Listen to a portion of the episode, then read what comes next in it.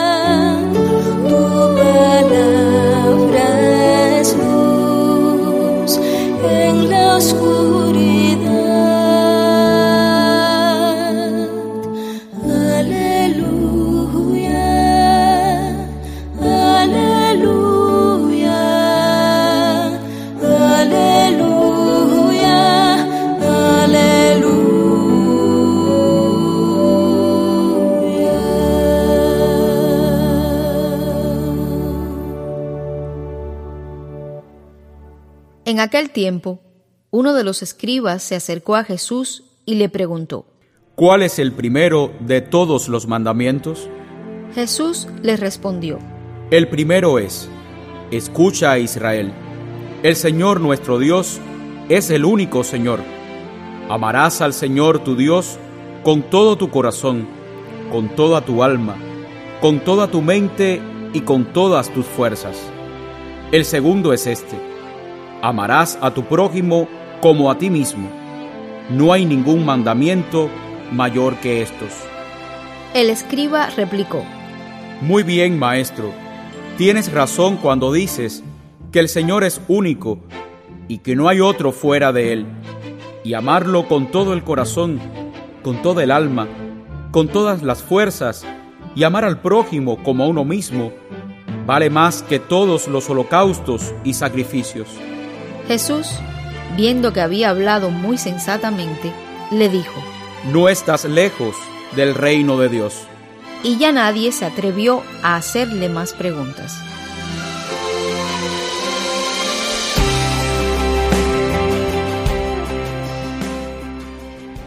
La respuesta de Jesús es clara. Tiene por fuente de inspiración aquellas palabras que son para un judío piadoso las primeras en pronunciar cada día y las más repetidas a lo largo de la jornada. El tradicional Chema, es decir, escucha Israel, el Señor nuestro Dios es el único Señor. Amarás al Señor tu Dios con todo tu corazón, con toda tu alma, con toda tu mente y con todas tus fuerzas. Pero Jesús añade una segunda parte sin que nadie le pregunte.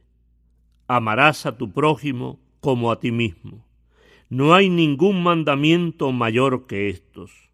Amar, queridos hermanos y amigos, es mucho más que un mandamiento o una norma. Es la única forma de vivir rectamente. Es la respuesta más consecuente y coherente que brota de nuestra condición humana. Amar a Dios, amar a las personas y a las criaturas. El amor no conoce divisiones, no puede hacer separaciones.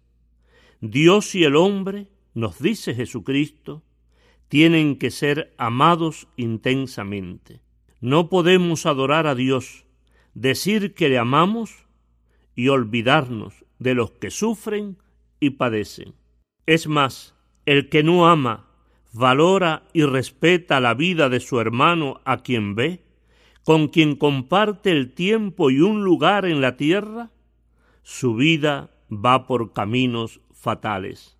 Cuando los egoísmos y los individualismos, las ambiciones y la violencia es el modo de relacionarnos con los demás, estamos quebrantando la ley natural del amor. El ser humano nunca puede renunciar al amor. El precio que pagaría sería muy alto. Amar es saber perdonar,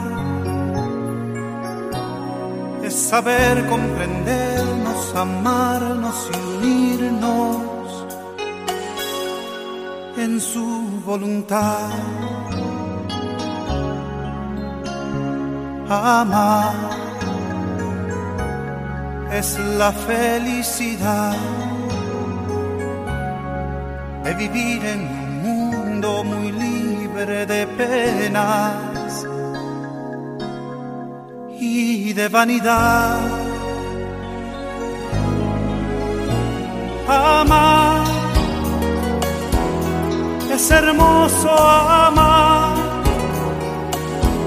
comprender al hermano que sufre las penas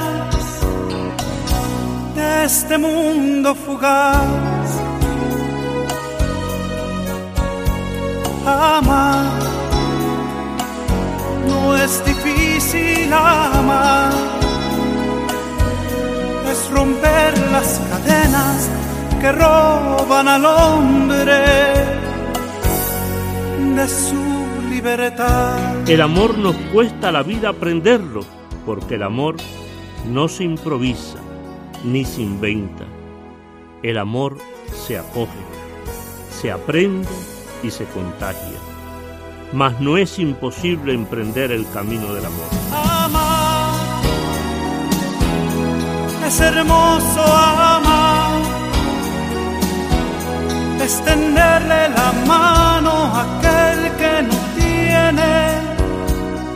de luchar. Amar es un don sin igual, es poner nuestra fe y esperanza en aquel que nos brinda la paz. Leyendo un libro del cardenal Rabasi, me encontré con una frase que no deja de hacerme pensar. Dice así, amar a los hombres significa intentar conocer sus necesidades y sufrir sus penas. Por favor, intenta al menos conocer las necesidades de los demás y hacer tuyos sus sufrimientos. Verás a los demás de otro modo. La forma de relacionarte con ellos será más noble. Reza, hazte cercano a los demás y procura auxiliarlos. de este mundo fugaz. Amar no es difícil amar, es romper las cadenas que roban al hombre de su libertad, de su libertad de su libertad.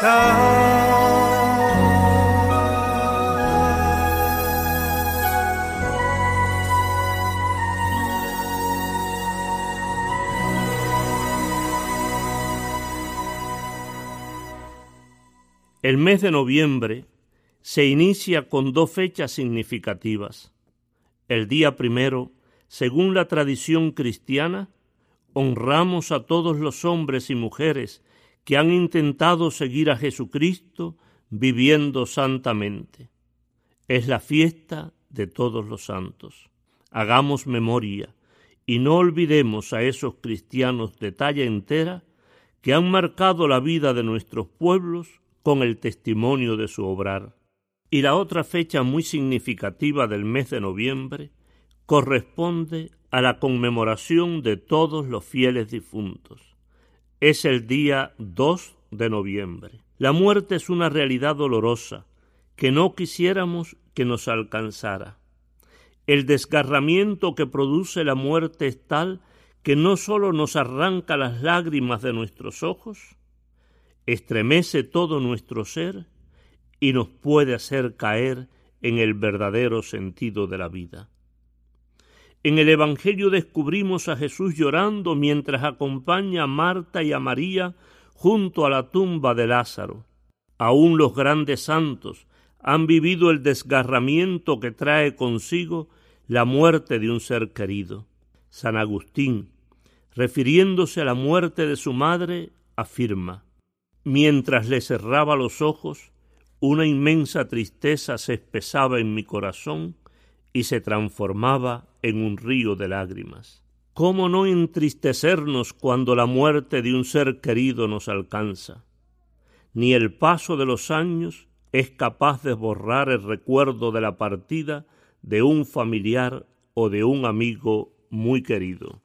Si la muerte nos ha arrancado a aquellos a quienes tanto queremos sin darnos la oportunidad para despedirnos de ellos, si se los ha llevado en medio de limitaciones y circunstancias tan penosas como las de esta pandemia que envuelve a toda la humanidad, si hemos perdido a más de uno en fechas inmediatas, y si no hemos podido ofrecerles unas honras fúnebres como hubiéramos querido, el dolor y la tristeza, el desgarramiento interior y los sentimientos de impotencia son muchos. Ante esta dura realidad es clara la diferencia entre el modo de enfrentarla de quien cree y quien no cree, entre quien espera en el Señor y quien no espera. El apóstol San Pablo recuerda a los tesalonicenses, no queremos que ignoren la suerte de los difuntos, para que no se aflijan como los que no tienen esperanza. Yo sé que mi Redentor vive y que al final de los tiempos he de resucitar del polvo. Y en esta carne mía contemplaré a mi Salvador. Lo veré yo mismo, no otro. Mis propios ojos lo contemplarán, y en esta carne mía contemplaré a mi Salvador.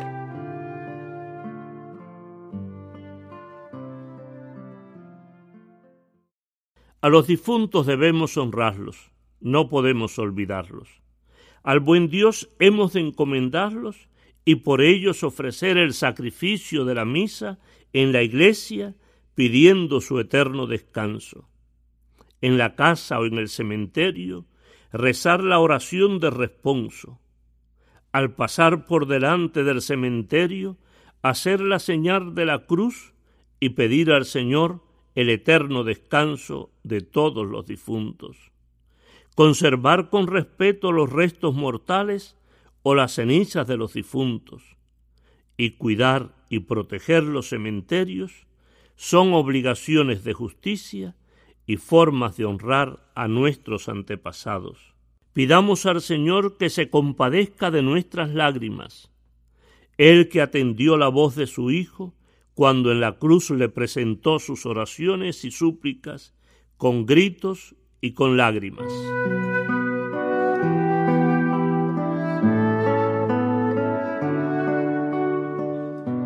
Para que el Señor, que lloró ante la tumba de su amigo Lázaro y se compadeció ante las lágrimas de la viuda de Naín, que lloraba la muerte de su Hijo único, se compadezca también de cuantos lloran la muerte de sus seres queridos.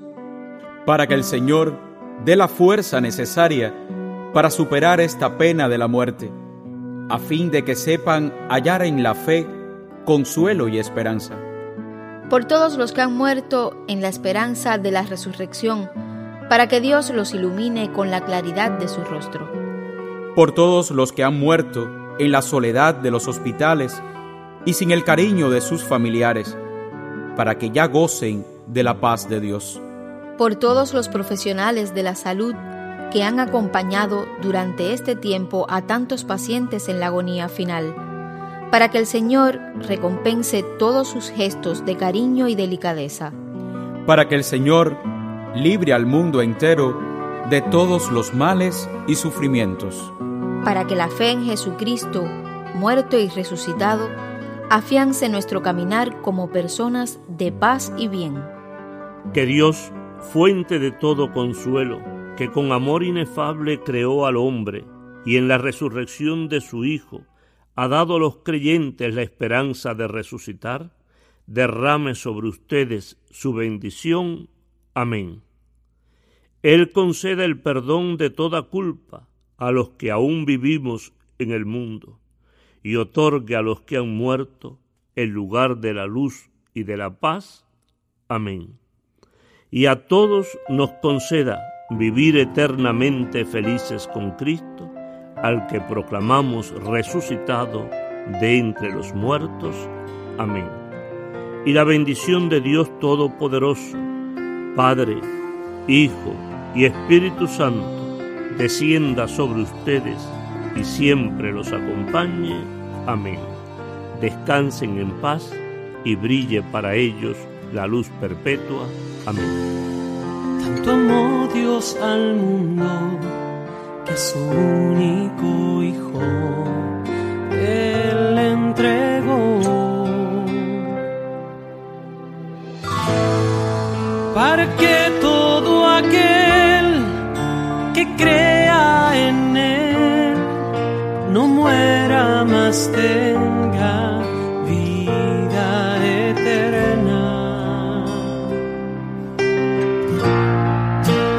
Jesús está vivo, Jesús está vivo, es el pan de vida bajado del cielo. Jesús está vivo, Jesús está vivo, su sangre me sana y sacia mi alma. Está vivo, está presente, mi Dios es real y yo le adoro reverente.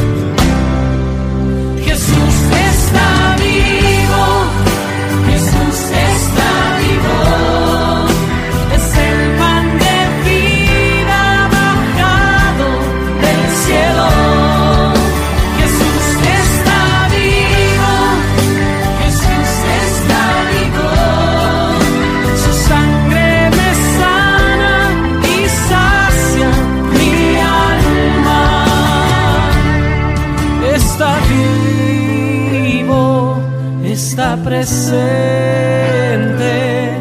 mi Dios es real, yo le adoro.